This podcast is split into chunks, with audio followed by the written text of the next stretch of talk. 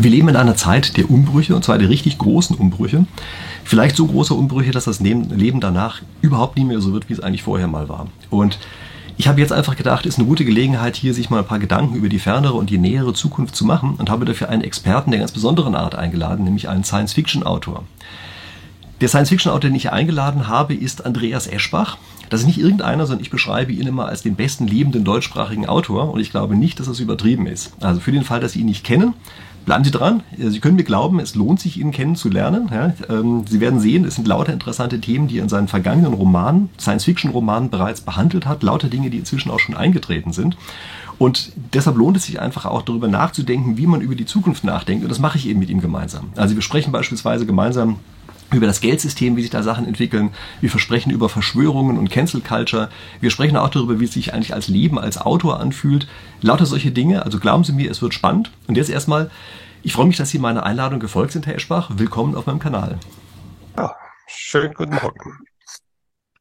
Ja, vielleicht sollten wir gleich mal einsteigen ähm, mit vielleicht dem naheliegendsten Hinweis. Also diejenigen, die mich kennen, wissen ja, dass das hier ein Spieltheorie-Kanal ist. Und als ich Sie gefragt habe, ob Sie Lust haben, ein Interview bei mir zu geben, äh, da haben sie so ein bisschen erstaunt reagiert, ja. Aber ich finde eigentlich, dass ihre Bücher verdammt viel mit Spieltheorie zu tun haben. Also ich sage Ihnen gleich, warum ich das so sehe, aber ich kann ja erstmal den Ball an Sie weitergeben. Finden Sie eigentlich auch, dass das so ist, oder finden Sie das nach wie vor eine ziemlich wirre Idee? Ich habe nur sehr rudimentäre äh, Kenntnisse, was Spieltheorie überhaupt ist. Von daher, ähm, wenn Sie das sagen, dann äh, werde ich drüber nachdenken und sagen, ja, wird wahrscheinlich schon so sein, oder ja, man kann ja alles auch einmal auf verschiedene Weise sehen. Also wie Umberto Eco gesagt hat, ein Roman ist eine Maschine zur Erzeugung von Assoziationen. Das trifft vielleicht auch auf ganze Werke zu oder ganze Genres. Ähm, auf jeden Fall spielt man mit Möglichkeiten und ich glaube, in der Spieltheorie macht man das auch. ja, also definitiv. Also ich kann Ihnen mal sagen, warum ich meine, dass das mit Spieltheorie verdammt viel zu tun hat. Nämlich bei ihnen sind für meine Begriffe die Figuren, die dort auftauchen, welche bei denen man klare Absichten erkennen kann. Also ich habe in so vielen anderen Romanen habe ich immer das Problem, dass es so, weiß ich, so ganz viele verschiedene Sachen, die ich kaum so richtig nachvollziehen kann, was diese Figuren eigentlich wollen. Aber bei ihren Figuren sehe ich das jedes Mal, die wollen irgendetwas. Man weiß auch genau, was die wollen. Die haben auch eine Strategie, das zu erreichen. Aber es gibt andere Spieler in diesem äh, Buch, also andere Romanfiguren eben, und die wollen das durchkreuzen. Und am Ende gibt es irgendwelche Gegeneffekte. Also ich finde, das ist ein Motiv, was bei Ihnen immer wieder auftaucht, dass irgendwer etwas erreichen will. Und indem er es erreichen will, meistens auch was Gutes erreichen will, gibt es irgendwelche Gegeneffekte und die führen zum Schlechten. Meinst du, ich habe das richtig wiedergegeben? Ja, das stimmt schon, aber das ist jetzt nichts, was, was nur bei mir vorkommt, sondern äh, das ist eigentlich sozusagen die, äh, die Grundlagen des Romanschreibens überhaupt. Also eine Figur muss etwas wollen und, und, zwar, und zwar je intensiver sie es will und desto je äh, sagen wir mal, äh, schwieriger es aussieht, es zu erreichen, desto spannender wird das Buch. Das ist so eine Fundamentalformel, äh, die man, auf die man so im Laufe der Zeit stößt, wenn man sich mit der Sache beschäftigt. Und das, ja, äh, das also, ist natürlich so. Ich glaube, diese Reduzierung von Figuren, die ist, glaube ich, schon was Entscheidendes. Ja, also ich habe ja gerade gesagt, ich kann bei vielen anderen Romanen, kann ich mit den Figuren oft nicht so viel anfangen weil die irgendwie vielleicht für mich zu vielschichtig sind oder sowas. Ja. Und was wir in der Spieltheorie ja machen, ist, wir reduzieren ja auch Entscheider auf ein Element, auf eine Sache oder auf wenige, sagen wir mal. Und dieses Reduzieren zum Wenigen, das ist so ein Reduce to the Max, glaube ich, sagt man äh, in der Architektur. Das finde ich löst schon unglaublich viel aus, weil damit auch verstehen kann, wie Entwicklungen sich abzeichnen. Aber gehen wir nochmal auf diese Entwicklungen ein. Also, äh, was ich auch erstaunlich finde, ist, dass sehr viele von den Dingen, die bei Ihnen so auftauchen, eigentlich geradezu visionär sind vom Setting. Also ganz viele Sachen tauchen eigentlich bei Ihren Romanen auf, bevor sie in der Wirklichkeit eintreten. Und ich will jetzt nicht zu sehr spoilern, aber vielleicht gucken wir uns mal also ein paar solche Motive an, ja, damit unsere Zuschauer, die Sie vielleicht auch nicht kennen, äh, näher sehen, wie Sie da über die Zukunft nachgedacht haben, zu einem Zeitpunkt, als es diese Zukunft noch gar nicht gab, die inzwischen aber eingetreten ist. Also das Faszinierende finde ich beispielsweise im Augenblick, ähm, dieser Roman Ein König für Deutschland, wo ja auch von einem Putschversuch die Rede ist, ich würde es mal einfach so nennen, wo auch wieder eine Monarchie etabliert werden soll. Vielleicht sagen Sie uns mal ein paar Worte dazu. Ja, also das ist ein Roman, der äh, die Verwendung von Wahlcomputern grundsätzlich kritisiert, ähm, aus Gründen, die jeder, der was von Computern versteht, äh, leicht nachvollziehen kann, eignen sie sich einfach nicht dafür. Für diesen Vorgang. Und ähm, mir erschien äh, die Variante dann nicht einfach irgendeine andere Partei halt äh, an die Macht zu putschen, sondern eben diese, eine Monarchie wieder einzuführen, erschien mir damals wie eine herrlich absurde Idee. Also so eine, wo jeder gleich sagt, wie, wie kann man nur? Ähm, ja, aber ähm, irgendwie ist ja nichts so absurd, dass das Leben es nicht noch toppen könnte. Naja, also ich fand das schon wirklich faszinierend, ja, dass dann wirklich später genauso etwas passiert. Ja. Ich glaube, das ist auch gerade, ähm, wenn man über Science Fiction nachdenkt, merkt man eben, wie interessant diese Science Fiction darüber sind, eben wirklich etwas über die Zukunft zu erfahren. Ja, aber ich muss Ihnen widersprechen. Also das, was jetzt da passiert ist, dieser äh, Operettenputschversuch, äh, das ist nicht das, was in dem Roman passiert. In dem Roman werden in Deutschland Wahlcomputer eingeführt, die einen Defekt haben und dann eine bestimmte Partei äh, bevorzugen und keiner kann beweisen, dass es nicht so, dass nicht so abgestimmt worden ist. Und äh, das ist dann der Simon König, der König Simon der Erste werden will. Und ähm, oder soll. Und äh, das ist was anderes. Das ist eher vergleichbar mit ähm, ja mit dem Theater, was immer um US-Wahlen äh, stattfindet. Also um dann sagt, ja, da, da sind aber noch Wahlzettel unterschlagen worden und die Wahlcomputer waren manipuliert und da waren die Karten nicht richtig ausgezählt und hier sind irgendwelche äh, Wahlen ganz verschwunden worden. Und das Gerrymandering ist ja quasi ein legalisierter Wahlbetrug und und also aus meiner Sicht ist die, die größte Gefahr für die Demokratie im Moment das, dass wir irgendwie nicht mehr willens oder nicht mehr fähig sind, Wahlen richtig durchzuführen. Also ist was, dass man nicht versteht, dass die Autorität eines gewählten Führers daher kommt, dass man diese Wahlen nicht hinterfragen kann. Dass man sagt, ja, okay, ich war jetzt vielleicht nicht für ihn, aber die meisten waren für ihn oder für sie. Und ähm, dann daraus bezieht diese Person dann ihre Autorität. Und wenn man diesen Wahlvorgang so macht, dass jeder sagen kann, ja, wer weiß, ob das überhaupt stimmt, dann untergräbt man diese Autorität. Ja, ich weiß, ich habe damals ja auch bei den Behauptungen, die in Amerika immer stattgefunden haben, dass dort Wahlbetrug bei der Wahl von Trump stattgefunden hat, ähm, oder gesagt der Wahl danach, äh, da habe ich ja auch ein Video drüber gemacht, ja, also wo ich mir einfach mhm. mal angesehen habe mit so einem mathematischen Verfahren, ob man das anhand dieses Verfahrens nahelegen kann, dass tatsächlich sowas stattgefunden hat. Übrigens die Antwort lautet nein, konnte man nicht. Ne? Ähm, aber wie auch immer, also das habe ich damals gemacht und keine Sorge, ich habe diesen Roman von Anfang bis zu Ende gelesen und das ist auch eine der Figuren, ähm, mit denen ich weiß ich nicht, die kommen mir immer so vor, als wären die echt irgendwann. Das sind so wie Leute, als würde ich die kennen, äh, diesen König beispielsweise, ja.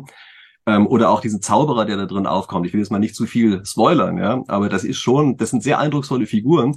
Und ich finde das Interessante dabei, dass sie mit einer Sache gestartet sind, nämlich mit der Vorstellung, wir gucken uns mal an, was man mit Wahlbetrug machen könnte, aber dann einfach andere Elemente reingebracht haben, sozusagen in Nebengeschichten, die aber eben trotzdem eine Sache beschreiben, die dann sich später auch so manifestiert. Ich glaube, das ist das Wesen, wenn man sozusagen in Romanform über die Zukunft nachdenkt. Ich denke ja auch über die Zukunft nach, aber ich mache das eher mit Modellen, die ursprünglich mal mathematisch waren.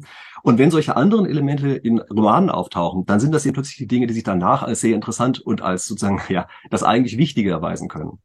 Eine andere Sache, äh, ich meine, wir haben gerade eine Knappheit von fossilen Brennstoffen, nämlich in diesem Fall jetzt gerade von Gas, aber sie haben ja auch ein anderes Buch geschrieben, nämlich Ausgebrannt, da ging es eigentlich um Öl. Ja.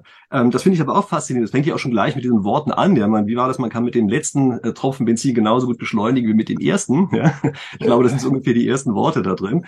Vielleicht sagen Sie ja, doch noch mal was zu diesem Roman und auch zu der Beziehung ähm, zu dem, wie wir heute äh, zu dieser Gasknappheit stehen. Ähm, ja, also dass es Öl irgendwann ausgeht, das ist so ein äh, so eine Binsenweisheit, die mich eigentlich schon seit meiner Kindheit begleitet. Ähm, hat man immer gesagt, ja, im Jahr 2000 gibt es kein Öl mehr oder so. Ähm, und dann hat es doch noch welches gegeben. Im Gegenteil, man hat sogar mehr gefördert als je zuvor. Und aber in dem Roman geht es darum, ja, also man kann ihn, ihn eigentlich zusammenfassen, dass wir total abhängig sind vom Öl oder von fossilen Brennstoffen allgemein gesprochen, dass die aber irgendwann ausgehen und dass wir eben keinen Plan B haben. Also nicht wirklich. Wir haben so vage Vorstellungen, ja, man, man könnte, sollte, müsste, aber die Technologie dazu äh, ist noch nicht ausgereift, insbesondere was die Energiespeicherung anbelangt. Also alternative ja, Energie zu erzeugen ist einfach, aber äh, sie dann immer bereitzustellen, das ist das Problem, das noch nicht gelöst ist. Das faszinierende Element an dem Plot finde ich ja, dass es nicht einfach ein graduelles Abnehmen ist, sondern sie konstruieren da drin ja den Fall, den wir im Augenblick auch haben, dass wir sozusagen kalten Entzug kriegen. Ja. Und das ist, glaube ich, eine Darstellung, die da für mich zumindest neu war. Also ich kannte dieses Peak Oil und wird knapp und alles wird teurer, bla bla. Und da sagt natürlich ein Ökonom immer, naja, das ist ja halb so wild, da kann man sich anpassen. Aber sie haben ja auch dieses Stilmittel gewählt, da wird ein Schalter umgelegt. Von heute auf morgen, peng, ist es aber weg, kalter Entzug. Und damit kann eben ähm, unsere Struktur insgesamt verdammt schlecht umgehen. Ja, das fand ich das Interessante da drin. Und wie gesagt, das ist ja jetzt sozusagen mit ein paar Jahren Verspätung auch eigentlich so eingetreten. Ja, ja also das äh, war auch der Grund, das Buch zu schreiben, weil, es eben eine ähnliche Situation damals gegeben hat, wo das hätte passieren können. Also Sie haben schon recht, also dieses langsame, wo der Ökonom sagt, ja, kann man noch sich tausend Sachen überlegen, ähm, das funktioniert in einem Roman ganz schlecht. Also wenn man das so beschreiben würde, dann handelt es halt so vor sich hin und das will man nicht lesen. Aber äh, im, im Roman muss alles verdichtet werden. Und es war eben 2005 äh, ungefähr bin ich auf ein Buch gestoßen von einem amerikanischen äh, äh, Investor, der da so in, in dieser Ölbranche unterwegs war. Und der hat gesagt, das Ölfeld der Saudis steht vor dem Kollabieren. Wenn die so weitermachen und die Förderung immer weiter antreiben, dann bricht es zusammen. Und zwar abrupt. Er hat es dann auch beschrieben, wie schnell das gehen kann. Und das ist ein bisschen so wie bei Gasquellen übrigens. Gasquellen, die versiegen auch nicht langsam, sondern abrupt. Da hört es dann auf und dann sagt man, jetzt ist es leer. Äh, und, und, und eine Stunde vorher kam es noch. Und, ähm, und da habe ich gern gedacht, ja, das ist jetzt eine Situation, aus der man einen Roman machen kann, weil eben dieses abrupte, dieser kalte Entzug, das setzt dann die Figuren unter Druck, wo es dann romantechnisch interessant wird. Und eben. Ja, das ist ja das Gespenstische äh, bei ihren Romanen. Ja, da ist ja, es gibt so eine Wand des Unheils, die so auf einen zukommt. Ja, man merkt ja. das eigentlich von der ersten Seite. Ja, da ist alles gut. Am Anfang ist alles immer toll, aber man merkt, da ist eine Wand, die kommt wirklich auf einen zu und zieht einen rein in dieses Unheil. Und man weiß ja auch, sie lassen ja den, äh, den Leser nicht vom Haken. Ja, es ist ja nicht so wie bei amerikanischen Romanen, wo man sich eigentlich darauf verlassen kann, am Ende äh, kriegt der Autor das schon hin, dass alles gut ausgeht. Ja? Das ist ja bei ihm nicht so. Man, man fragt sich nur, wie schlimm wird es denn eigentlich? Ja? Man fragt sich nicht, wird es schlimm, sondern nur noch, wie schlimm. Ja? Also ich möchte betonen, dass ich das, das äh, Happy End schon als eine äh, äh, echte literarische Herausforderung empfinde. Ähm, und und ich, ich mir gefällt es mir, wenn ich zu einem Ende komme, das jetzt nicht ganz so düster ist, aber es, ich muss es mir halt selber glauben können. Und das kann ich halt oft nicht, deswegen wird's dann düster, ja. Naja, insofern glaube ich, ähm, sind sie eben schon ein typisch deutscher Autor, ja. Bei uns ist die Welt vielleicht ja, immer ein bisschen düsterer. Okay. Das kann ich nicht, kann ich nicht verleugnen. In Frankreich zu leben hilft da auch nicht dagegen. Ein ähm, Zuschauer hat gesagt, äh, bei dem der Roman Nobelpreis, äh, da ging es um Pharmakorruption. Ich möchte jetzt bei dem Nobelpreis, bei dem Roman gar nicht so viel vorgreifen. Den finde ich übrigens auch einen total faszinierenden Roman, ja. Aber würden Sie das eigentlich auch so einordnen oder ist das auch nur so eine Nebenhandlung, die eben sozusagen auch zufällig dort aufgetaucht ist?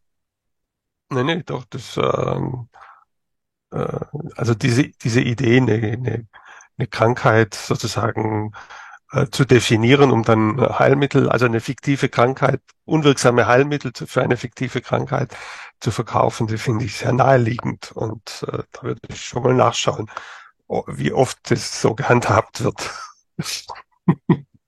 Hey, das ist äh, schon ein erstaunlicher Teil in diesem Roman, ja, obwohl es ja eigentlich für meine Begriffe hauptsächlich so eine Handlung um was anderes geht, ja, aber es ist eindeutig drin, natürlich, keine Frage, ja. ja und ja. wie gesagt, das zu dem Zeitpunkt, als das für meine Begriffe ja auch nicht diskutiert, weil inzwischen ist das ja so, dass es ja auch wieder so einen Touch bekommen hat, dass es eine politische Richtung ist. Ja? Aber sie haben das ja aufgegriffen zum Zeitpunkt, als es eine völlig neutrale, abstrakte Idee war, der man da mal nachgehen konnte. Ne? Ja, in meinem, dann, zwei, in meinem zweiten Roman habe ich den ähm, islamistischen Terroristen erfunden. Das war damals noch eine total eine originelle Idee oder einigermaßen, aber das kann man heute nicht mehr machen. Das ist schon so abgelutscht. Hey, ich sage ja, das ist eben das Erstaunliche dabei. Deshalb ist eben Science Fiction schon eine Form, über die Zukunft nachzudenken. Sehr viele von den Sachen passieren dann eben doch tatsächlich wirklich. Ne? Also Äh, das äh, war deshalb für meine Begriffe auch lange Zeit ein völlig unterschätztes Genre. Ja. Vielfach hat man ja einfach gesagt, naja, Science Fiction ist so Trivialliteratur und sowas. Ja. Äh, Im Augenblick, glaube ich, versteht man, dass da einfach viel mehr drin steckt als nur diese reine Unterhaltung. Ja. Da ist schon, gibt's ganz andere Ebenen. Ähm, kommen wir vielleicht mal zu Ihrem neuesten Buch. Ja, das ist das Freiheitsgeld. Das andere ist noch nicht raus, oder? Das, was danach kommt. Das, das ist das Neueste, oder? Das, das ist das Freiheitsgeld, ja. ist das Neueste, ja. ja. Ich äh, mache das immer so, dass ich einmal zumindest das Cover hochhalte. Ja, also so sieht's aus, ist hier auf meinem iPad drauf, ja, weil ich die Sachen ja nur auf diese Art und Weise lese, ja, ähm, beziehungsweise höre. Das höre ich tatsächlich auch gerade. Ja. Äh, bei dem Freiheitsgeld, also vielleicht äh, geht natürlich, wie man bei dem Namen merken kann, ja, um so Sachen wie bedingungsloses Grundeinkommen und sowas. Eine Zuschauerfrage war übrigens auch, äh, hat das eigentlich irgendetwas mit dem Digni-Geld zu tun? Also mit meinem Buch, kannten Sie das eigentlich? Ähm, keine Ahnung, ob das so ist. Können Sie vielleicht was dazu sagen und dann sagen vielleicht auch ein paar Worte zu diesem Freiheitsgeld? Ja? Also ich, das, Ihr Buch kannte ich damals noch nicht. Ich glaube, es ist was auch, natürlich sehr schade ist. äh, wann ist das rausgekommen? Also vielleicht. Es kommt mir vor, wie wenn das relativ neu wäre, Ihr Digni-Geld. Nee, das äh, gab sicherlich vorher. Also nicht nur sicherlich, sondern es gab es tatsächlich vorher. Ja, also da, ich habe schon viel äh, Material gesammelt über die Vorstellung, die es zum bedingungslosen Grundeinkommen gibt. Und, ähm, und habe dann, äh, aber das ist mir entgangen. Ich habe es inzwischen gelesen, ähm, finde es auch äh, den besseren Ansatz, aber es wird, sind wir uns sicher einig, das wird auch so nicht kommen. Also weder ihr Digni-Geld äh, also ihr Digni-Geld kommt nicht ähm, und das Freiheitsgeld wahrscheinlich auch nicht. Also die, die ähm, äh, er ist, der Roman spielt in einer Zukunft, in der es halt ein bildungsloses Grundeinkommen gibt und wer trotzdem noch arbeiten will, und das wollen dann verblüffend viele, ähm, wie jemand mal kritisiert hat, warum die nicht alle einfach sich einen faulen Lenz machen oder dass zu wenig Figuren drin sind, die sich einen faulen Lenz machen. Ähm, und, ähm, und wer dann halt trotzdem arbeitet, der muss einen Haufen Steuern zahlen, so um die 80 Prozent gehen dann wieder flöten. Aber man hat was zu tun, ist weg von der Straße und, ähm, und, äh, und so weiter.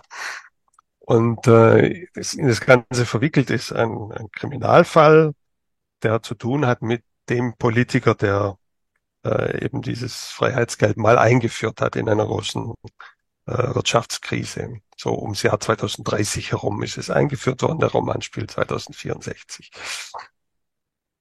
Ja, und ähm, klar, man darf nicht zu viel spoilern. Ja. Ähm, trotzdem vielleicht zu der Sache dieses Kreditgeldsystem, so wie wir es im Augenblick haben. Das taucht ja bei Ihnen auch durchaus häufiger mal auf. Ja. Also eigentlich, ja. wenn wir es genau nehmen, bei dieser eine Billion Dollar beispielsweise, da ist das ja eigentlich auch so ein bisschen mit drin. Ähm, halten Sie das eigentlich insgesamt für ein gutes System oder für ein schlechtes? Also es ist ja eigentlich sozusagen mein Gebiet, würde ich jetzt mal sagen, ja, so Geldtheorie, aber mich würde das trotzdem mal interessieren, ja, äh, wie man das jetzt so aus Sicht eines Autors sieht. Ja. Ist das, würden Sie sagen, das ist konzeptionell was Gescheites, dieses Kreditgeldsystem, oder sagen Sie, nee, völliger Blödsinn? Ja, vor allem ist es etwas, das entstanden ist, also das nicht, und nicht einer gesagt hat, oh, jetzt habe ich eine tolle Idee, das, das entwickle ich jetzt mal und setze es in die Welt, sondern es ist etwas, was was so eine Art äh, kulturelle Evolution hinter sich hat und ähm, schwer zu verändern ist. Und eigentlich, äh, also so Bücher wie die Billion Dollar und äh, das hat auch damit zu tun, mit meinem eigenen Wunsch besser zu verstehen, was das eigentlich damit auf sich hat. Und ich habe so das Gefühl, das verstehen wir gar nicht so richtig. Weil, ähm, also es gibt viele Phänomene in der Welt, äh, vor denen wir relativ machtlos stehen, irgendwelche äh, Naturkatastrophen und so weiter. Aber das Geldsystem, etwas, was ich sage, ist jetzt etwas, was 100 Prozent menschliche Schöpfung ist.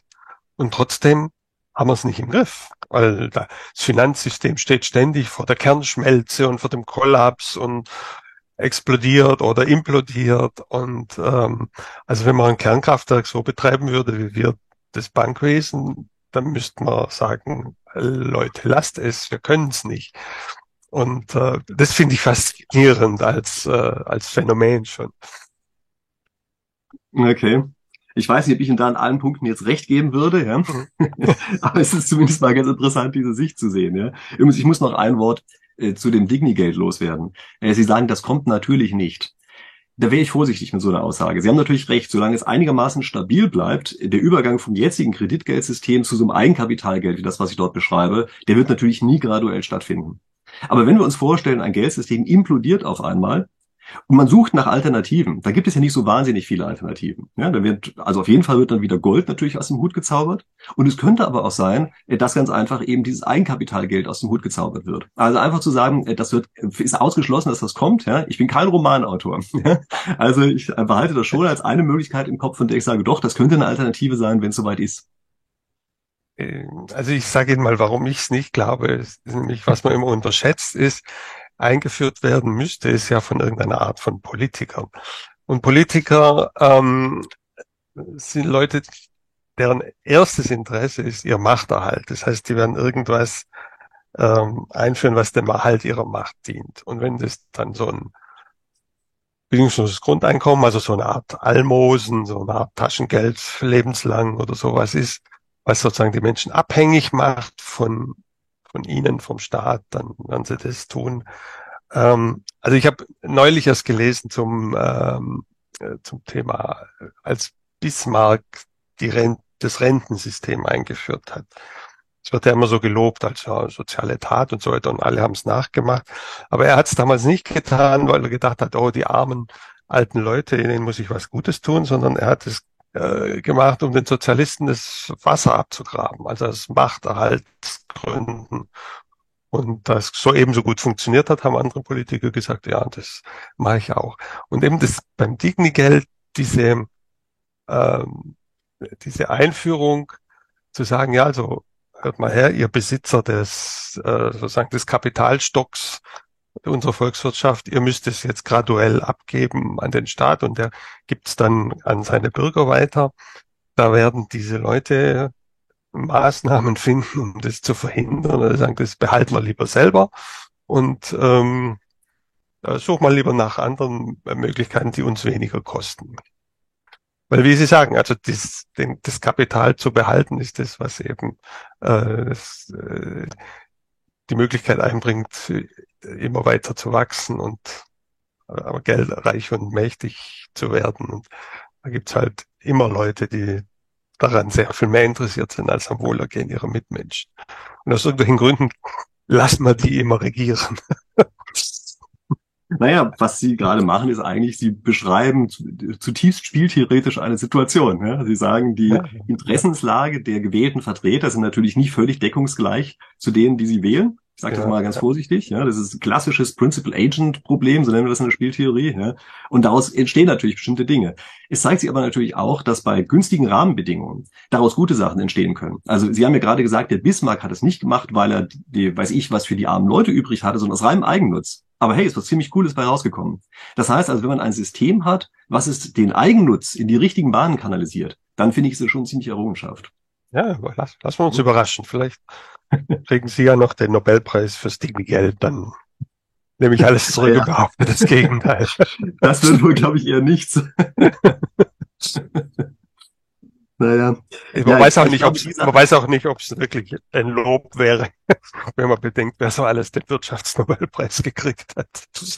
Ja, wobei überwiegend sind die Sachen schon ganz gut. Also ja, klar, es sind ein paar Durchhänger drin, ja, aber überwiegend würde ich schon sagen, das sind ja. Sachen, die sehr, also intellektuell auf jeden Fall interessant sind und auch oft einfach die Wissenschaft weiterentwickelt haben. Ja.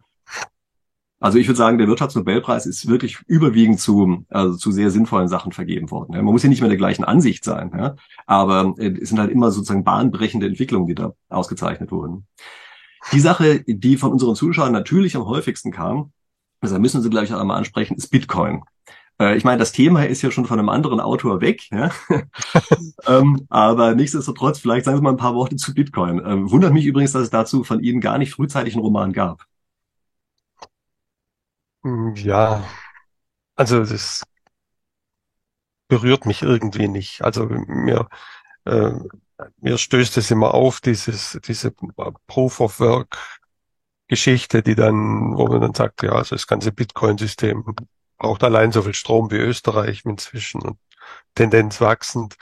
Ähm, da habe ich dann schon so, man muss sich mich damit beschäftigen. Ähm, interessant ist natürlich diese Idee, ein, ein Geldsystem zu haben, das von den Staaten unabhängig ist.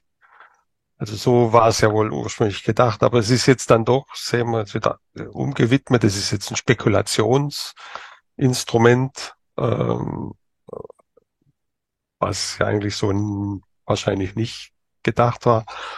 Man kauft sich ein Bitcoin, um, damit er sich für 100, für 1000, für 10.000 facht. Und ähm, im, im Umfeld entstehen zahllose äh, Betrugsmanöver und also ja, das, ähm, da hat sich einfach für keine Geschichte angeboten. Ja, das stimmt. Also ich fand das auch sozusagen als Plot-Idee, ja, habe ich mich auch gefragt, was soll man daraus machen? Ja, also ich meine, Tom Hillenbrand hat ja sozusagen ein Buch dazu geschrieben, können wir hier aussprechen, ja. Und ich finde, er hat das ganz raffiniert gemacht, indem er eben nicht über Bitcoin schreibt, sondern so eine sozusagen so eine Räuberpistole drumherum baut. Ja? Ähm, aber ich habe mich auch gefragt, wie kriegt man das hin, zu dem Thema was zu machen, was eben einigermaßen dann interessant wird, auch als Roman, ohne jetzt zu stark da einzusteigen. Ne? Also interessanter fand ich eigentlich den Versuch von, von Mark Zuckerberg, ähm, eine, eine Facebook-Währung einzuführen, was dann und vor allem die Tatsache, dass das dann massiv hintertrieben wurde, was so zeigt, was für Interessen da im Spiel sind, dass die Staaten eben das nicht wollen, dass das jemand macht. Und er hat dann ja dann auch äh, sozusagen den Schwanz eingezogen. Wenn man sich das ohne weiteres vorstellen könnte, dass jetzt Amazon den Amazon Coin einführt oder Google oder sowas und dann halt äh, Finanztransaktionen über deren eigene Netzwerke stattfinden lässt an den Banken vorbei und es würde denen gar nicht gefallen. Ja, also klar, das ist natürlich ein interessanter Aspekt dabei. Ja, ich fand die Konstruktion übrigens auch nicht so toll damals von dieser Facebook-Geschichte. So hießen die damals ja noch. Aber nichtsdestotrotz habe ich mich, hat mich auch gewundert, wie viel, äh, sagen wir mal, Gegenwehr auf einer ganz anderen Ebene auf einmal kam. Ja, ja, ja, ja. ja. Also, das war ja, schon, klar. das war schon, das wäre eher so ein Romanstoff gewesen, so jemand versucht, den großen ähm, reinzupinkeln. Vielleicht müssen wir noch mal auf einen ja, Romanhelden eingehen, den sie ja so ein bisschen, ja, ich weiß nicht, kann ich sagen, gekapert haben, nämlich Perry Roden. Also, das ist ja eigentlich nochmal ein ganz anderer Strang. Ja? Es gibt ja sozusagen ihre normalen, echten Romane, wie ich die nennen würde, und dann gibt's ja diese Perry Roden-Richtung. Ja? Das war ja früher immer so der heilige Gral eines Autors, ja, dass man bei Perry Roden mitschreiben durfte. Und es durften ja. sie dann nicht nur mitschreiben, sondern sie durften den, die Ausgabe Null sozusagen schreiben, ja? also die, die hingeführt hat äh, zu dem, äh, wie es damals angefangen hat. Ähm, da muss ich von Ihnen einfach nochmal ein Statement hören. Übrigens, bevor Sie es machen, sorry, diese eine Sache muss ich sagen. Ähm, mir hat das, glaube ich, nicht gefallen, dieses Buch. Das Einzige, glaube ich, was mir von Ihnen so richtig nicht gefallen hat. Und zwar Aha. deshalb, weil es mir meinen Perry Roden kaputt gemacht hat. Ja, ich kannte den sozusagen als einen, der immer nur erwachsen ist, ja, und dann kommt da plötzlich einer daher und macht den zu einem, zeigt die Entwicklung, die dahin führt, ja. Äh, das war was, damit konnte ich irgendwie nicht umgehen. Aber okay, Klammer zu. Ja, das ist, ist jetzt äh, lustig, weil irgendwie jeder hat so einen meiner Romane, sagt, also der hat mir, die anderen schon, aber der hat mir nicht gefallen. Das ist bei jedem ein anderer. Ähm, ähm, also dazu gekommen ist es, ähm, also, weil der Verlag der Borbooks, die wollten einen dicken Perirodan von mir, ein Hardcover mit möglichst vielen Seiten und ähm, und ich hatte da erst keine Lust, weil das hätte geheißen, ja, also für mich ist der Reiz, äh, ab und zu einen Gastroman bei in der Serie zu schreiben, der, dass man sich da eben einreiht in eine unglaublich lange Tradition. Also diese ganze Peri Rodan-Serie ist ja eine fortlaufende Geschichte und die ist die längste fortlaufend erzählte Geschichte, seit es die Schrift gibt. Ähm, also das ist irgendwie, ich weiß nicht, 500 äh, Mal Harry Potter und oder so, oder 120 äh, Mal äh, die Suche nach der verlorenen Zeit. Das ist vom Umfang her ist es und, und eben auch von der Größe des äh, literarischen Kosmos. Also es umfasst ja Milliarden und das ganze Universum und noch paar andere Universen mit dazu. Also größer und länger geht eigentlich gar nicht. Und sich da eben einzureihen und irgendwo so ein kleines Puzzlestück dabei zu tragen. Das ist sozusagen, das fühlt sich für mich nach literarischer Unsterblichkeit an. Das mache ich ganz gerne. Aber jetzt mir da so ein eigenes Abenteuer ganz unabhängig davon aus den Fingern zu saugen und dann mit Perry Rodan und seinen Getreuen zu bevölkern, da hatte ich gar keine Lust dazu und das, deswegen hat es war so einige Jahre in der Schwebe. Und dann war so dieser Moment, wo, ich, wo mir klar wurde, also Band 3000 der Serie und 50 Jahre echte Mondlandung fallen ins gleiche Jahr, nämlich 2019. Und da habe ich dann den Vorschlag gemacht, wie wäre es, wenn ich folgenden Roman schreiben würde, nämlich Periodans Kindheit und wie es dazu kam, dass er überhaupt ähm, auf dem Mond gelandet ist und nicht irgendjemand anders, zum Beispiel ein gewisser Neil Armstrong. Also so eine Alternativgeschichte dann zu schreiben, äh, wo äh, die dann irgendwann eben abbiegt ins Periversum und, äh, und nicht bei uns bleibt. Und, äh, und das stieß dann auf große Begeisterung. Und dann haben wir das so gemacht und, ähm, und ich musste mich dann natürlich ein bisschen beeilen mit dem Roman, aber ähm, bei Perro dann, also da, da war so viel Material da, das, das ist wie von selber auch, äh, geflossen, wurden dann ja auch über tausend Seiten. Naja, klar, es ist ja auch eine Räuberpistole geworden, ja, das ist gar keine Frage. Ja, eigentlich passiert ja. da drin relativ viel, ja. Ähm, ja, okay, ja. nichtsdestotrotz ist es eben, ja, ist ganz komisch, es ist so wie wenn man die Kindheit von Asterix erzählen würde oder so, kam mir das, glaube ich, vor, ja. Äh, oder die von James Bond. ja, genau. ja, ja, das, ist, das, ist, das ist bei, bei manchen Romanhelden so, die schon ein bisschen älter sind, die sind schon erwachsen auf die Welt gekommen. Das irritiert dann zu sagen, ja, wie jetzt. Äh. Und bleiben ja auch immer gleich alt, ne? Ja, also bei, bei Rodan bleibt jetzt ja immer gleich alt. Es ist ja dank seiner Unsterblichkeit. Aber davor ja. gab es eben auch eine, ein anderes Leben. Man muss ja erst mal dahin kommen, körperlich 39 Jahre alt zu sein. Ja, ja, ich meine, das ist ja das Witzige, ja, dass sich manchmal Science Fiction auch eigentlich so mit Fantasy fast ein bisschen vermischt. Aber ich glaube, das liegt daran, dass es auch diesen Spruch gibt, dass äh, gute Technik von äh, Zauberei nicht zu unterscheiden ist. Ja? Und daher glaube ich, äh, dieser Übergang ist gar nicht so absurd, wie er manchmal sozusagen von Außenstehenden gesehen wird. Ja? Also Ihr iPad ist doch eigentlich ein magisches Instrument, oder? Ja. Wissen Sie, wie das funktioniert? Ich nicht. Hm, ja, also grundsätzlich glaube ich schon. Also ich habe sehr also, viel Computer rumgebastelt. Ja. ja, aber ist doch magisch, oder? Man fährt ja, ja, natürlich. über das, das Glas und dann passiert, ja. dann passiert irgendwas. Und es ist so einfach, dass schon Kleinkinder oder Katzen oder so damit umgehen können. Ja, ja, klar. Also ein iPad, äh, eigentlich die ganze Technik heutzutage, muss man ja, sagen. Ja? ja. Ich stelle mir immer so vor, jemand aus dem Mittelalter wäre plötzlich hier solche Sachen passieren ja manchmal in ihren Romanen nur andersrum. Ähm, der würde ich, glaube ich, ganz schön wundern an einzelnen Stellen, würde sagen, was ist das denn? Dann muss ja Zauberei sein. Ja? Und das ja. nehmen wir natürlich nicht mehr als solche wahr, weil wir ja diesen graduellen Weg dorthin gehabt haben. Ja, ja. Kommen wir vielleicht nochmal auf eine ja. Sache äh, zu sprechen, die auch von den Zuschauern gekommen ist. Nämlich einer äh, hat gesagt, naja, das ist ja eigentlich immer so ein bisschen so, viele der Themen sind ja eigentlich wie Verschwörungstheorien. Und haben Sie eigentlich keine Angst davor, gecancelt zu werden? Ist das eigentlich heutzutage eine echte Gefahr? Ja, ich wollte sagen, eine echte Gefahr. Also, was, also, was mich irgendwie auch erschüttert war, also Verschwörungstheorien sind ja also schon immer äh, Anregungen gewesen für Thriller-Autoren. Und ältere Thriller, also ein, ein Thriller ohne Verschwörung ist kein richtiger Thriller. Also da muss mindestens, das muss bis in die höchsten Kreise gehen und so weiter. Und das hat damit zu tun, dass dieser Begriff Verschwörungstheorie eben zum Kampfbegriff geworden ist. Ähm, also erstmal, die Theorien selber haben in ihrer Qualität ja auch massiv nachgelassen. Ähm, also zum Beispiel der Moon Hoax, ähm, also diese Behauptung, die Mondlandung hätte gar nicht stattgefunden. Das war noch relativ intelligente ähm, Verschwörungstheorie, also nicht wirklich plausibel, weil jede Verschwörungstheorie, die ähm, darauf beruht, dass Tausende von Leuten den Mund halten, zuverlässig und für alle Zeiten. Ähm, ist natürlich albern, aber, aber die, die Grundidee war gut. Und jetzt, jetzt so, äh, so was man heute so hat, also Bill Gates äh, pflanzt uns heimlich Chips ein mit seinen Impfungen. Also das ist schon deswegen lächerlich, weil das Bill Gates natürlich nie tun würde. Er würde uns diese Chips verkaufen. Also so wie wir, wie wir die Wanzen von Amazon ja auch selber bezahlen.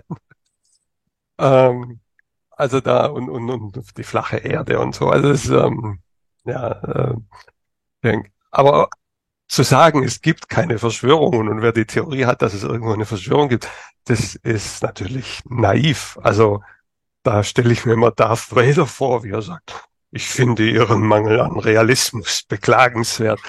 Weil selbstverständlich ist es ein ständiges äh, Motiv, dass sich irgendwelche Leute verabreden, etwas zu tun, ohne, äh, ohne dass es bekannt wird. Das, ist ein täglich Brot in Politik und Wirtschaft und, und, und, und überall und ähm, ist meistens auch gar nicht so dramatisch. Also, äh, aber es ja, ist klar, also Nee, und insofern, klar, ja. ja, ja, aber es ist ähm, die Frage, wie definiert man denn eine Verschwörung? Ne? Und ähm, natürlich ja. gibt es den Fall, dass sich Leute verabreden und irgendetwas tun, ohne dass sie es den anderen verraten. Und wenn das nur groß genug und hoch genug ist, dann nennen wir es irgendwann mal eine Verschwörung. Ja? Ähm, das Absurde bei Verschwörungstheorien ist ja, glaube ich, dass man eben sagt, weil eine bestimmte Möglichkeit existiert, war es auch so. Ja, ja, ja. Genau. Das ist, glaube ich, das Verrückte dabei. Ja? Das ja. kann natürlich sein. Also ich meine, das ist ja auch das Schöne bei Romanen. Da muss es ja eben nicht so stimmen. Man denkt ja einfach nur durch, was wäre denn wenn? Was ja? wäre wenn? Ja, genau. Und und ähm, also das ist das, was immer fehlt bei bei diesen seltsamen Verschwörungstheorien, ein Falsifizierungsansatz. Und man sagt, also wenn meine Theorie stimmt, dann müsste XYZ beobachtbar sein. Und äh, die sind dann aber immer so konstruiert, dass man überhaupt nichts beobachten kann, sondern man kann es entweder glauben oder nicht. Und, äh, und manche Theorien sind so doof, dass man das Gefühl hat, das hat sich irgendjemand ausgedacht, um den Begriff an sich äh, äh, zu korrumpieren und zu sagen, ja, also wer, wer glaubt, dass äh, es die Glühbirnenverschwörung gegeben hat, der glaubt auch, dass es das Pizzagate gegeben hat oder sowas. Und während die Glühbirnenverschwörung, die steht im Wikipedia, das ist vermutlich tatsächlich eine historische Tatsache, dass eben Glühbirnen nicht mehr als tausend Stunden halten durften. Wobei da übrigens meine Theorie ist, also das äh, in der Tat, das kann man ja inzwischen auch in ganz guten Quellen nachlesen, dass es das wohl gab. Meine Theorie ist aber, dass es keine Ober-, sondern eine Untergrenze in Wahrheit war. Also weil bei Glühbirnen, das sind ja sogenannte Erfahrungsgüter. Also das heißt, das sind Güter, deren Qualität man erst durch den Verbrauch, durch die Benutzung erkennen kann. Sie können es nie vorher wissen, wie lange die halten wird. Mhm. Und deshalb gibt es so ein Race to the Bottom. Das heißt also, die Glühbirnenhersteller hatten das Problem, dass jeder seine Glühbirne noch ein bisschen weniger haltbar machen wollte, um noch ein bisschen mehr von den Dingern verkaufen zu können. Und dann haben die sich irgendwann zusammengesetzt und haben gesagt, Leute, das muss mal aufhören. Wir definieren jetzt einfach einen Standard, der ist nach oben wie nach unten begrenzt. Und äh, dadurch ist das entstanden. Also das äh, halte ich die für die plausibelste Erklärung. Aber jetzt mache ich hier plötzlich ein Glühbirnen-Video. Das machen wir nicht. ja, aber das, das hätte man dann äh, publizieren können. Sagen, wir garantieren, unsere Glühbirnen halten tausend Stunden lang und wenn nicht, dann äh, kriegen sie einen Gutschein für die nächsten oder sowas. Wäre ja ein Werbeargument gewesen. Naja, gut, lassen wir das, ja. ja. Ich meine, das ist das Erstaunliche übrigens auch gerade, wenn man Situationen spieltheoretisch durchdenkt sehr häufig sind die Motive der Leute, die eine bestimmte Tat begehen. Die wissen häufig gar nicht, was ihr wahres Motiv war. Also die machen etwas aus einer falschen Begründung heraus, was zu einem Ergebnis führt, was sie auch erreichen wollten, aber die Begründung ist eben falsch. Die Begründung ist eigentlich eine andere und die haben sozusagen nur aus Versehen das Richtige dafür erwischt. Und das, was das Richtige war, erkennt man auch danach, weil es übrig geblieben ist. Aber okay, ich will ja gar keine langen Spieltheorie-Geschichten also erzählen. Das kennt man doch aus dem täglichen Leben, dass man irgendwas aus falschen Gründen tut und da stellt sich als das Richtige raus. genau, und ist dann auch das Dauerhafte. Ne? Die ganzen Sachen, die ja. sich als das Falsche herausstellen, die verschwinden ja relativ schnell, wenn man was dagegen ja. tut. Ja, ne? ja. ja. Ähm, vielleicht sollten wir noch eine andere Sache machen. Das fand ich mich auch ganz interessant. Das ist etwas, was ich häufig mit meinen Studenten zusammen äh, gemacht habe in Spieltheorie-Vorlesungen, dass wir gesagt haben, wir nehmen eine Situation, die es gerade in echt gibt und analysieren die spieltheoretisch. Wollen wir das mal machen, dass wir mal ganz kurz einen Plot andenken, der dazugehört, weil es nämlich auch was war, was von unseren Zuschauern gekommen ist. Natürlich haben wir nämlich gesagt, ja, so eine Pipeline-Sprengung. Kann man da einen Plot drumherum bauen, der irgendwie so ganz anders ist, als das, was man jetzt so ähm, sich ausdenkt? Gibt es da irgendwas, was Ihnen ad hoc einfallen würde?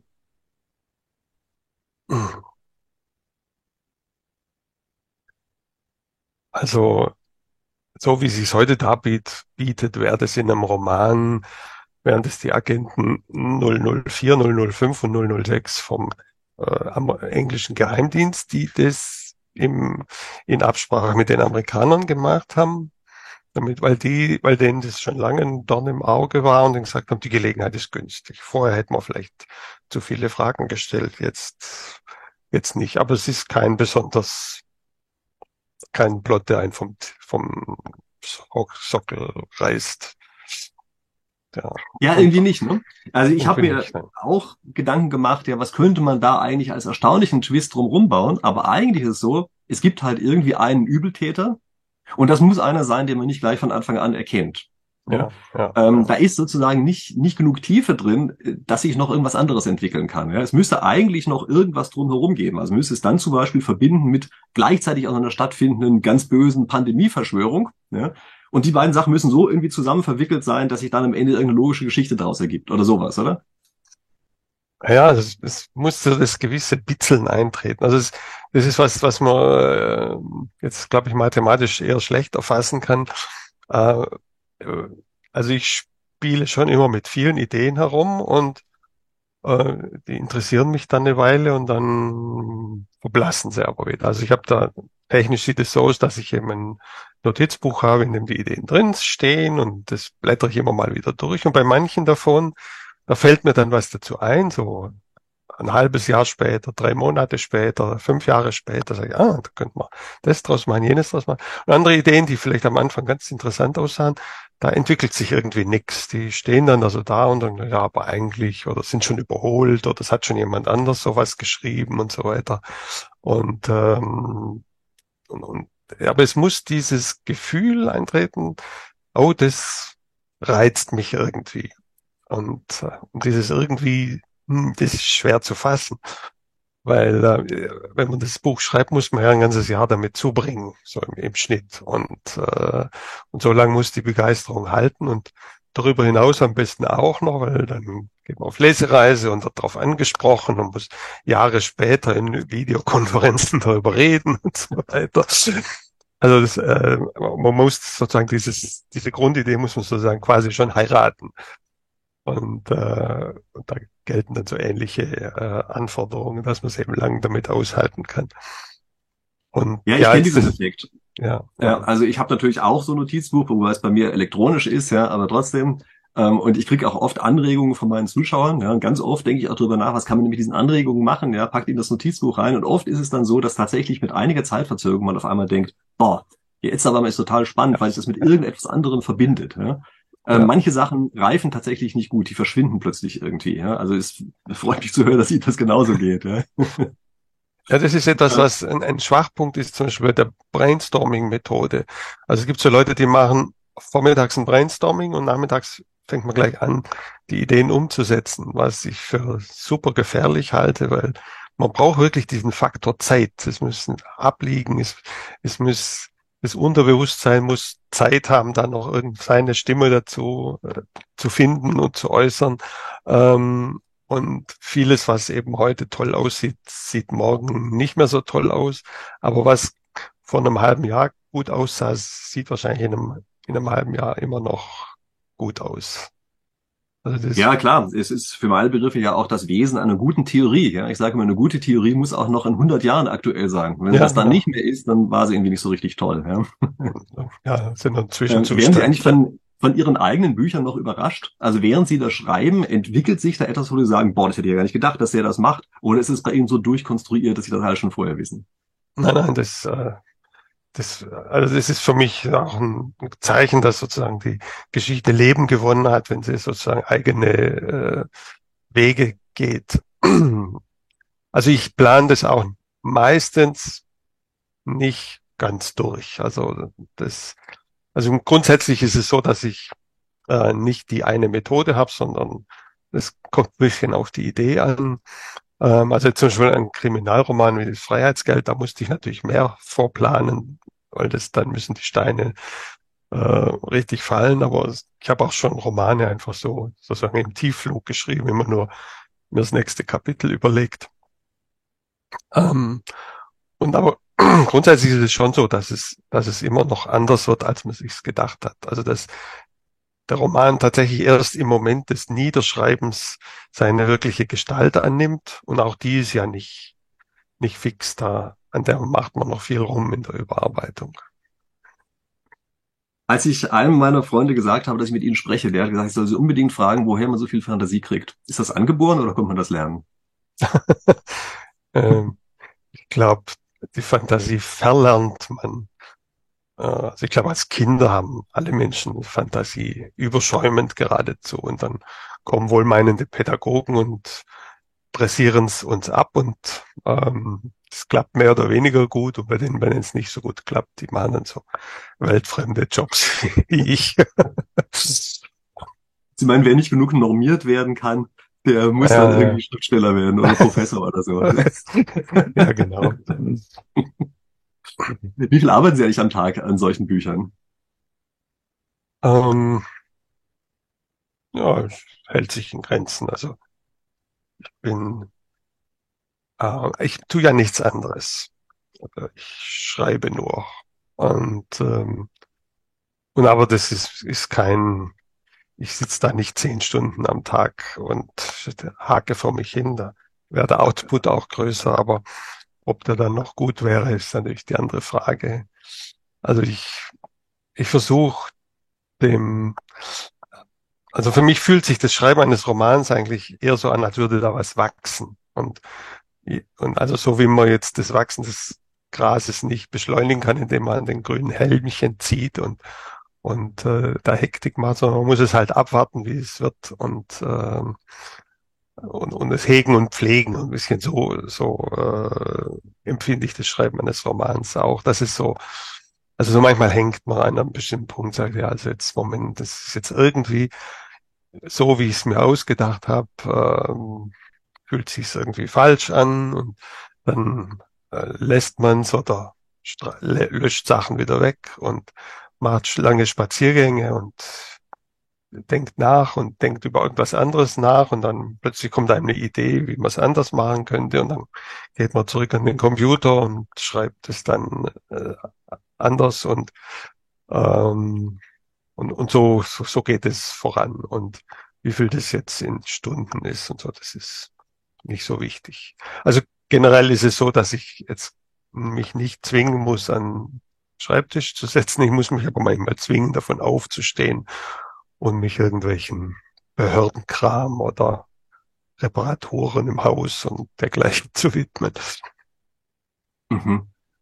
Also das ist wahrscheinlich ein Teil des Geheimnisses, ja, dass sie da einfach ja sozusagen so stark das einfach aufs Papier bringen wollen, dass die anderen Sachen die untergeordneten Prioritäten haben. Ja, ich ja, glaube, bei vielen ja. Leuten, die sich auch vornehmen, irgendwie zu schreiben oder sowas, ähm, die haben in Wahrheit andere Prioritäten und schreiben dann auch noch.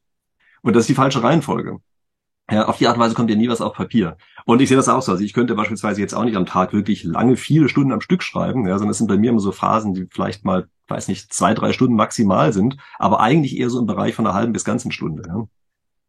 Ja, wobei das auch funktioniert. Also es gibt, man muss es sehen, also im Bereich der, der, der Belletristik sind ja die meisten Autoren sind nebenberuflich. Die haben noch ordentliche Berufe, die sind irgendwas anderes und schreiben nebenher. Also es gibt, glaube einen amerikanischen Krimi-Autor, der immer auf dem, in dem, auf dem Weg in die Arbeit äh, schreibt. Der fährt da irgendwie mit dem Zug nach New York rein und, äh, und schreibt da immer ein Kapitel und äh, macht es schon seit 30 Jahren oder so. Ähm, und, äh, und so eine halbe Stunde pro Tag.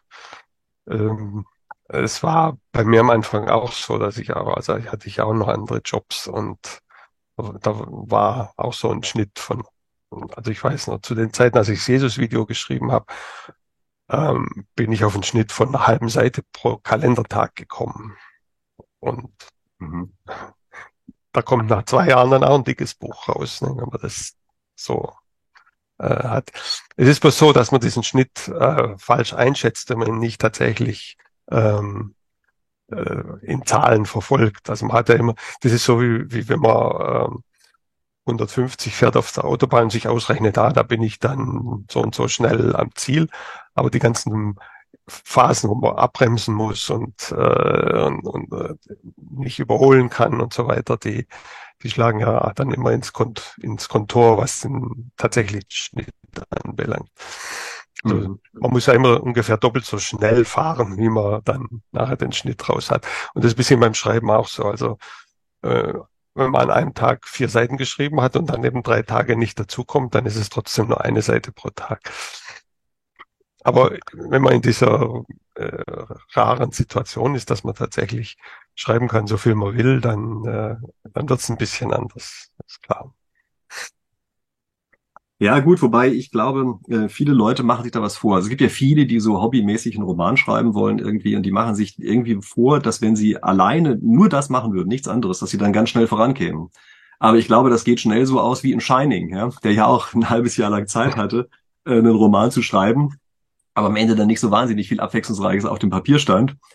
Und, ja, das ähm, war bei mir auch so, als ich äh, eben meine anderen Jobs aufgegeben habe und dann tatsächlich nur noch schreiben musste, das war auch ein Eingewöhnungsprozess und das ist nicht leicht. Und das sage ich auch so Leuten, die dann sagen, ja, also ich mache mein Abitur und wenn ich dann mal zwei Jahre lang gar nichts tue, sondern nur meinen Roman schreibe, sage ich, nee, nee, das funktioniert so nicht. Also ähm, ich habe dann festgestellt, ich war in den Jahren, in denen ich wirklich unter Stress gestanden habe, auch schreibtechnisch viel produktiver. Da bin ich dann so richtig voller Dampf nach Hause gekommen und erstmal am Computer und, und dann Kapitel runtergehauen, bevor ich mir überhaupt die Krawatte vom äh, Hals gezogen habe.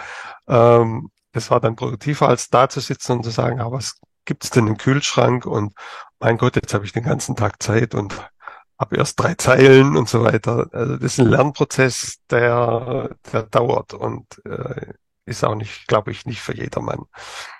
Und ähm, also man muss da irgendwie einen Modus finden, der wirklich zu einem passt. Und eben auch, wie Sie sagen, mit den Prioritäten. Also man macht natürlich dann ganz viele Dinge nicht. Man geht weniger ins Kino und weniger äh, auf den Sportplatz und, und, und so weiter, äh, sondern man verbringt und guckt weniger fern und äh, man verbringt halt viel Zeit tatsächlich mit dem Roman. Also Roman ist so eine Art äh, Marathonlauf ähm, und es ist auch nicht für jedermann. Also frech ja, die stellen den Roman so ganz besonders schwierig vor. Ja, denn also das ist ja das eine, die Arbeitstechnik, wenn, wenn man selber dran arbeitet, aber es muss ja am Ende auch irgendwie konsistent bleiben. Ja, also ich stelle mir das schon schwierig vor, äh, den Plot so aufzubauen, dass er sozusagen so zerstückelt ist, sich am Ende aber irgendwie zusammenfügt und trotzdem die Dinge aber auch richtig sind, dass dann keine offensichtlichen Fehler da sind, dass es gar nicht so hätte passieren können. Ja, ja da, da ist man aber als Romanautor in einer relativ komfortablen Position, weil man ja diese Überarbeitungsphase hat und verglichen mit anderen Künsten. Also ein Bildhauer, der kann zum Beispiel immer nur weghauen von dem Stein. Und wenn er zu viel weghaut, dann ist es halt weg.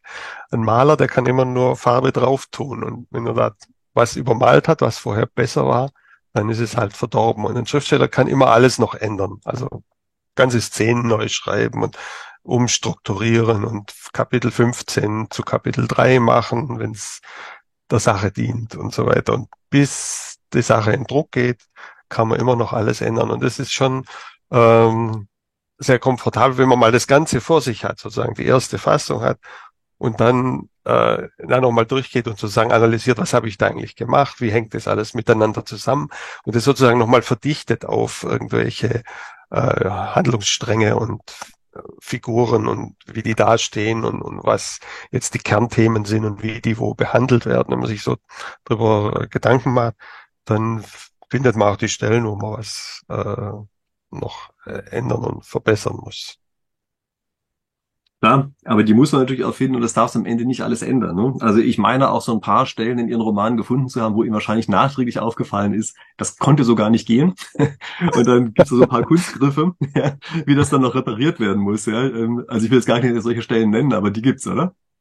Ja klar, also den perfekten Roman gibt's nicht. Das äh, nicht mal von den ganz großen. Man könnte sogar bei Thomas Mann noch das ein oder andere streichen.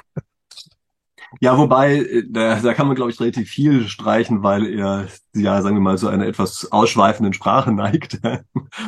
Aber äh, das ist eben das Interessante hier, weil die ja sehr logisch durchkonstruiert sind, diese Romane. Ja, äh, ist es eben so, dass man auf der reinen Logikebene natürlich auch alles konsistent kriegen muss am Ende. Ne? Und dann ja. gibt es eben manchmal Sachen, die sozusagen so ein Verhau sind, dass es einfach nicht mehr geht. Ja, und da merkt man dann schon, da gibt es halt einen ein oder anderen Kunstgriff, mit dem man dann rauskommt aus der Nummer. Ja wo dann nur gesagt wird, nee, nee, das ist ja gar nicht so, wie die ganze Zeit behauptet wurde, aber es wird nicht gesagt, wie zum Beispiel.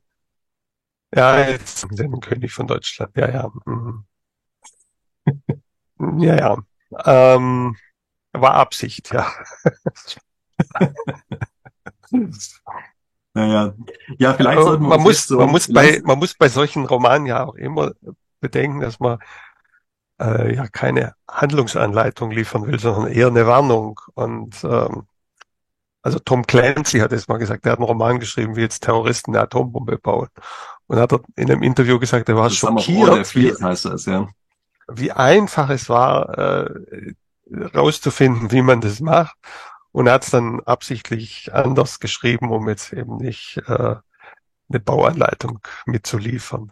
Und ein bisschen so äh, geht es einem schon manchmal, wenn man so irgendwelche finsteren, seine äh, Bösewichte irgendwelche finsteren Pläne aushecken lässt. Ja, ja, klar. Also ich meine, Tom Clancy ist natürlich auch so einer, da sind ja auch sehr stark Technikelemente da drin. Ja? Äh, stimmt, ja. bei der Turmbombe habe ich mir auch gedacht, na, das ist jetzt aber ganz schön viel verraten, was der da erzählt. Ja? Wobei, das gibt's ja heute an sehr vielen verschiedenen Stellen. Ja. ja ich meine, wenn wir schon bei solchen Elementen sind, ja, es gibt ja auch ein Element, äh, das fällt mir häufiger mal aus, auf, dass sie in den Romanen aus Sicht der Zukunft über die Gegenwart schreiben. Ähm, das ist dann so, dass es immer so heißt, ja, da weiß ich zum Beispiel, ist ein Journalist, der guckt eben in der Vergangenheit nach, wie war das? Und das ist dann zufälligerweise gerade das Jahr, in dem wir uns gerade befinden. Ja? Und das ist ja eine Methode, die man aus der Zukunftsforschung heraus kennt. Ja, mhm. ja also Herr Hawks beispielsweise, der nennt das gerne Regnose, ja, also nicht wie Prognose nach vorne, sondern Regnose nach hinten. Regnose, ja. Und das mhm. ist ja eigentlich eine Technik, die da auch häufiger bei Ihnen auftaucht, oder? Das ist doch Absicht. Ähm, also nicht bewusst, aber natürlich eine interessante Methode, ja klar. Also Na gut, vielleicht, weil sie einem, weil sie einem erspart, zu, die die Zukunft zu selber definieren zu müssen. Ich bin jetzt in der Zukunft, die ist mir selbstverständlich und kann jetzt in die Vergangenheit blicken und kann mit diesem verfremdeten, verfremdeten Blick auf diese Gegenwart schauen, die wir, die für uns das Normale ist. Also das, da, da spielt, da taucht der Brecht am, am Rand des Bildschirms auf und sagt Verfremdung, Verfremdung. Ähm, und, und dafür ist es dann interessant. Ja, und auch ein anderes Element, also das muss ich jetzt einfach auch noch kurz erwähnen, auch aus der Zukunftsforschung, das ist dieser, dieser Präsentismus. Ja? Ähm, das ist die Sache, dass wenn man über die Zukunft nachdenkt, man ja bestimmte Elemente verändert. Und was man normalerweise dabei nicht hinkriegt, das ist, dass sich auch das Ganze um diese Elemente herum verändert. Ja, also man führt irgendeine Sache ein, die neu ja, ist. Ja.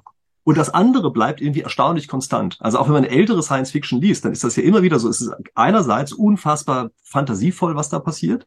Und auf der anderen Seite unfassbar linear gedacht, dass bestimmte Sachen, die damals normal waren, konstant bleiben. Ja, also weiß ich zum Beispiel Science Fiction aus den 30er, 40er Jahren, da gibt's halt keinen Straßenverkehr. Ja, da kann man mit einem einzelnen Auto dann im Jahr 2000 durch die Gegend fahren, so viel Stau oder so gibt's konzeptionell nicht. Ja, und ja, oder, das sind solche oder Sachen, gibt, es gibt den Fusionsantrieb, aber das, das Raumschiff wird immer noch mit Lochstreifen gesteuert. Ja, genau. Ja. ja. Und äh, diese, also das ist halt dieser Präsentismus, ja. Ist das eigentlich eine Sache, die Sie anschließend stört, oder würden Sie sagen, nö, das gehört eben einfach dazu, so funktionieren halt Science Fiction? Also man hat ein bisschen das Problem, wenn man jetzt die, die, die Zukunft äh, schildert, ähm, dass,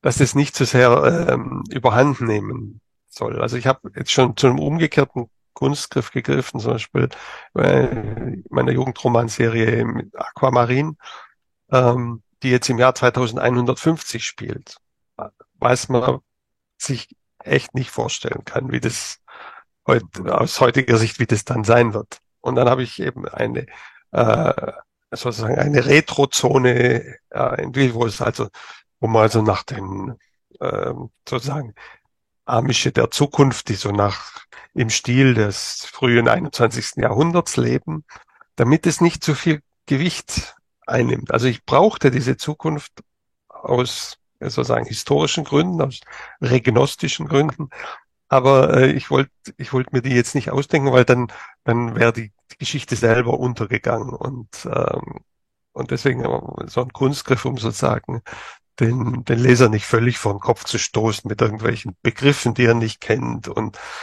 äh, also wenn man jetzt zum Beispiel ein, ein Roman von William Gibson äh, einem Menschen im Jahr 1910 zu lesen gäbe, der könnte ja nichts damit anfangen. Äh, mhm. Und äh, Also ich meine, zum gewissen Grad ist das auch ein Feature, ja, das ist Absicht. Ja? ja das ist ja. ja, auch in, bei Perry Roden ist das ja auch etwas, dass bestimmte Dinge aus, weiß ich, der Quantenphysik oder sowas, die gibt's dann da halt nicht. Ja? ja. Äh, in dem Universum, ja, weiß, weil es wahrscheinlich den Leser dann zu sehr verwirren würde oder irgend sowas, ne? Ja, weil es halt noch nicht bekannt war, als die sozusagen die physikalischen Grundlagen dieses Erzähluniversums gelegt waren. Dann hat man andere Sachen mit der Hyper, Hyperraumtechnik und so weiter halt definiert, wo das dann irgendwie nicht mehr nötig ist oder nicht dazu passt und hat halt andere, andere, also äh, eine andere Physik sozusagen da erfunden, die man auch nicht allzu genau hinterfragen darf. Ja gut, das ist klar, ja, bei so einer Serie jetzt, äh, gerade wie Perron, die so lang geht, da, da muss es Inkonsistenzen geben. Das geht ja, ja gar nicht anders. Ja, ja, klar. Vielleicht machen wir noch eine schnelle Sache, äh, nämlich wir nähern uns ja dem Jahresende. Äh, wie ist denn das? Wie sind Ihre Prognosen als Science-Fiction-Autor fürs nächste Jahr? Also 2023 für diejenigen, die das Video später gucken. also Prognosen. Also ich glaube, nichts ist so schwierig, wie jetzt die Prognosen fürs nächste Jahr abzugeben. Äh, ich habe meine Erwartungen äh, massiv runtergeschraubt. Ich werde schon zufrieden sein, wenn am Ende des Jahres keine Atombomben gefallen sind. Äh, und äh, noch zufriedener, wenn der Krieg nicht auf NATO-Territorium übergegriffen hat. Ähm, und ansonsten hoffe ich einfach das Beste, aber Prognosen, nee kann ich nicht mit dienen.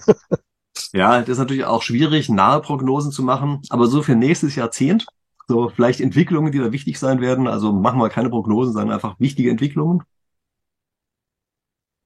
Also, ähm, ich sag mal so, also ich glaube, dass der Ukraine-Krieg jetzt sowas ähnliches ist für dieses Jahrhundert wie der Erste Weltkrieg fürs letzte. So ein Wendepunkt, so eine Zeitenwende. Und auch nach der, eine Zeit, wieder eine Zeitenwende, nach der Europa weiter an Bedeutung verloren haben wird. Ähm, und mein Gefühl dazu ist also nicht, dass wir jetzt irgendwie mit Pandemie und Ukraine-Krieg so eine Krise haben, die halt irgendwie man durchstehen muss und nachher ist es wieder, wie es vorher war, sondern ich habe das Gefühl, dass da so, also ich habe das Bild einer Lawine vor mir, die gerade erst ins Rutschen gekommen ist. Und niemand weiß, wie tief dieser Abgrund ist, in den sie noch rutschen wird. Aber ich glaube, dass der Peak Wohlstand hinter uns liegt. Was, ähm, ja. Ja, das ist natürlich ein ziemlich übles Wort. Ja, ich meine, Sie haben jetzt von einer Lawine gesprochen. Lawinen haben ja die dumme Eigenschaft, die werden halt schnell größer, ne? Und ja, wenn Sie sagen, wir sind gerade am Anfang dieser Lawine, ja, dann heißt das, wir können uns doch noch ein bisschen was gefasst machen, ja? Ja, ja das glaube ich. Extrapolieren auch, ja. wir das mal für ein Jahrhundert. Ähm, extrapolieren wir es für ein Jahrhundert. Also wir haben zwei große Kräfte. Der Klimawandel, wir haben das, das Bevölkerungswachstum, das so, wir werden so 10 Milliarden kommen. Und diese 10 Milliarden, die werden aber vorwiegend zur Welt kommen in Gegenden, die von diesem Klimawandel betroffen sein werden. Das heißt, wahrscheinlich ähm, werden wir Flüchtlingsströme oder Migrationsbewegungen in Dimensionen erleben, die, die wir uns noch gar nicht vorstellen können. Also es sind nicht Tausende kommen, sondern halt Millionen und irgendwo hinwollen. Und Hinzu kommt, dass wir, dass jetzt überall die Alter, die, die, die, die Alterungspyramiden kippen. Also in China und Japan ist es schon extrem, also ganz viel Alte, ganz viel Junge, die jetzt diese Alten am Leben erhalten sollen. Ich glaube, irgendwann gibt's einen Aufstand der Jugend oder eine, ähm, eine Revolte oder so eine Verweigerung, äh, da noch mitzumachen. Kann man, glaube ich, schon jetzt so ein bisschen spüren. Ähm,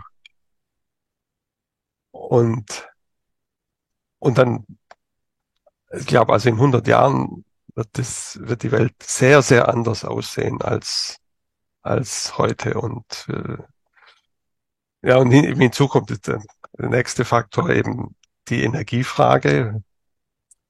Also wir werden nicht mehr so viel billige Energie haben, wie wir hatten. Also selbst wenn wir jetzt das mit den Erneuerbaren hinkriegen, die werden nicht so billig sein. Also ziemlich lange nicht.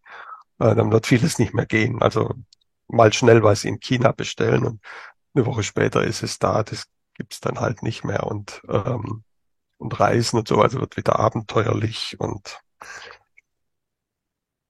äh, also das heißt, Sie sehen hier mehr so ein bisschen so eine Dystopie am Horizont, ja? Also ich, ich suche immer nach Ansätzen, wie man sagen kann, ja nein, du bist jetzt ein alter Mann, du äh, äh, alte Männer, die denken so komisch über die Zukunft, weil sie irgendwie ihren eigenen Tod vor sich sehen und dann, aber ich ähm, ich finde nichts, wo ich sagen könnte, ja, wird alles ganz anders kommen.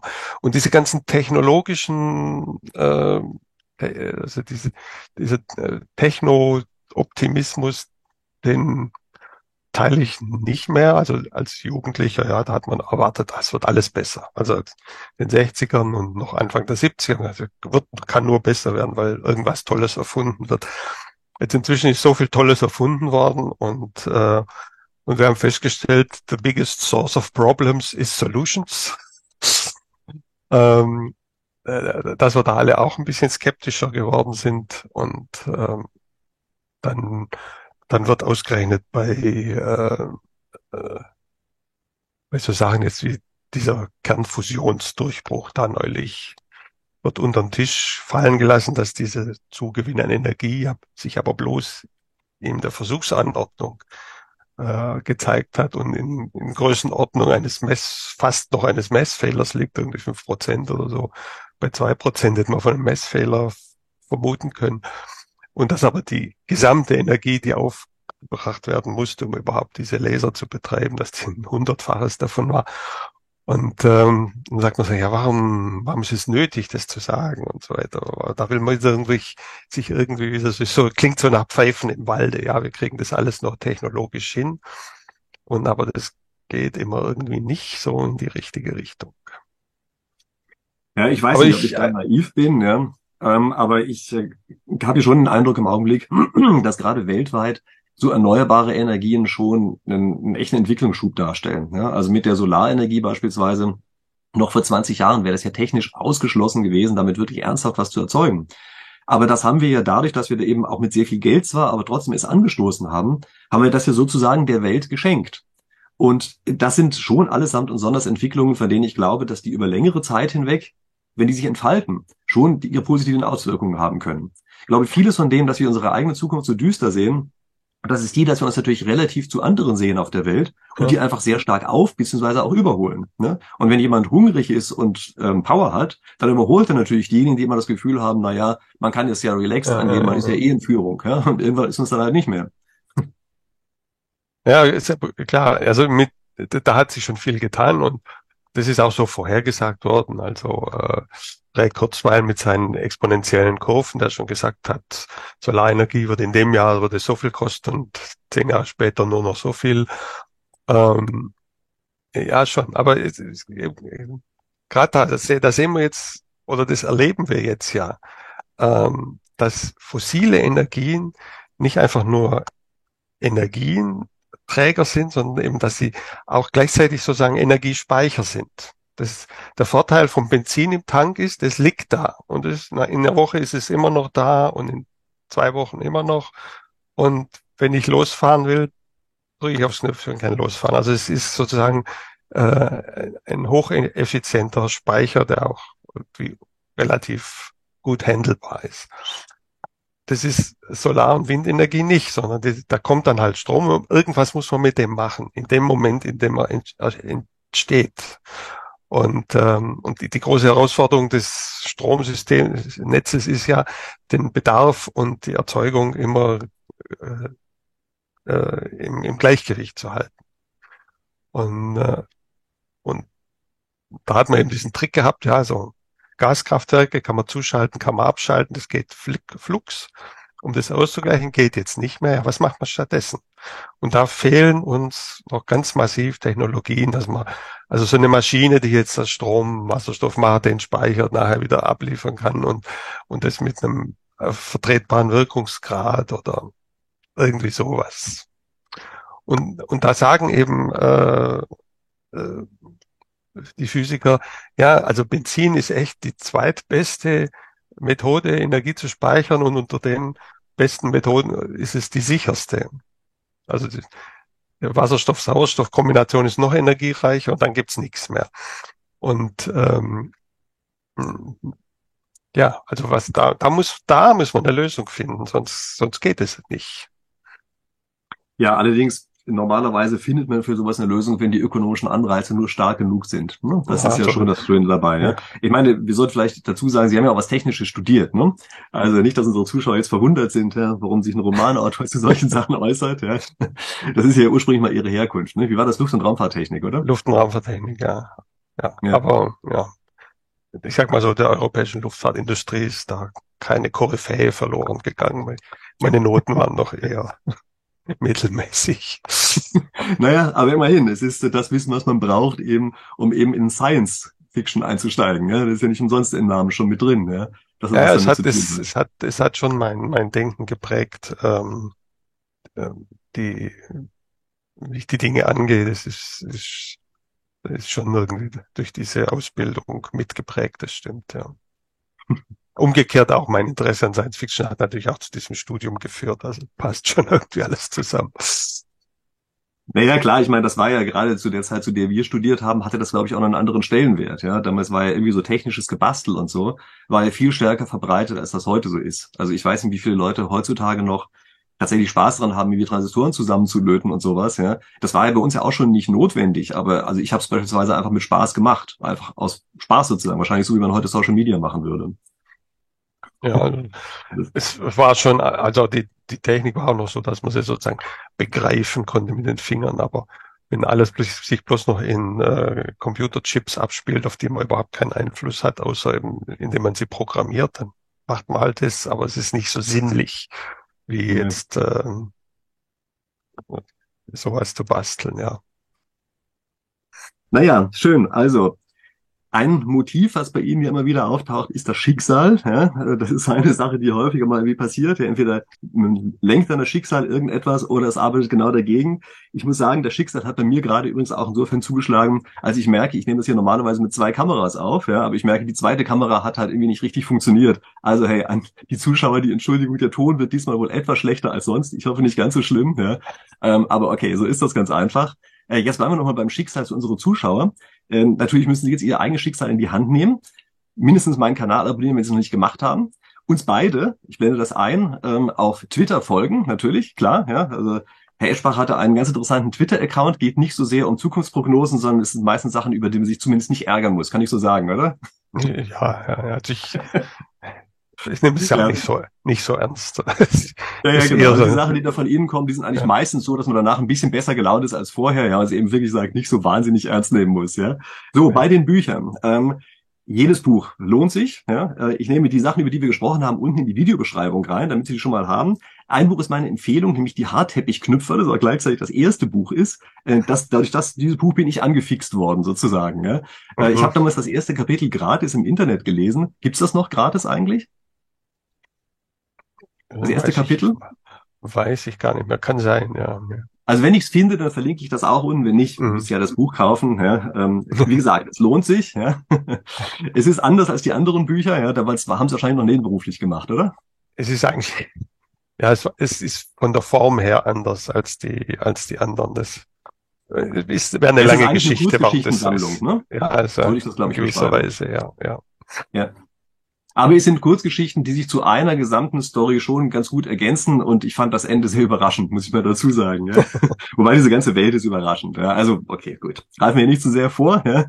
Ähm, vielleicht nochmal an unsere Zuschauer, schreiben Sie gerne die Kommentare unten rein. Also zum einen, was Sie natürlich von solchen Interviews dieser Art halten. Natürlich zum anderen, was sind eigentlich Ihre Zukunftsvisionen? Kann man auch kommentieren, äh, was wir hier alles Schönes gemacht haben. Ähm, haben Sie noch einen, weiß ich nicht, sozusagen Wort zum Abschluss oder irgend sowas? Ups, ähm, nee, hab, nee, hab ich, hab ich. Ja, ich weiß, das ist immer gemein, oder? Wenn plötzlich gefragt ja, wird, ja, ja. was Geistreiches zum Ende zu sagen. Ja? Also, freut mich, dass Sie hier waren. Ja. Vielen Dank dafür. Ja, ja. ja. Gut. Und an die Zuschauer, wir sehen uns auf jeden Fall hier in Kürze schon wieder. Ich hoffe schon in der nächsten Woche. Bis dahin.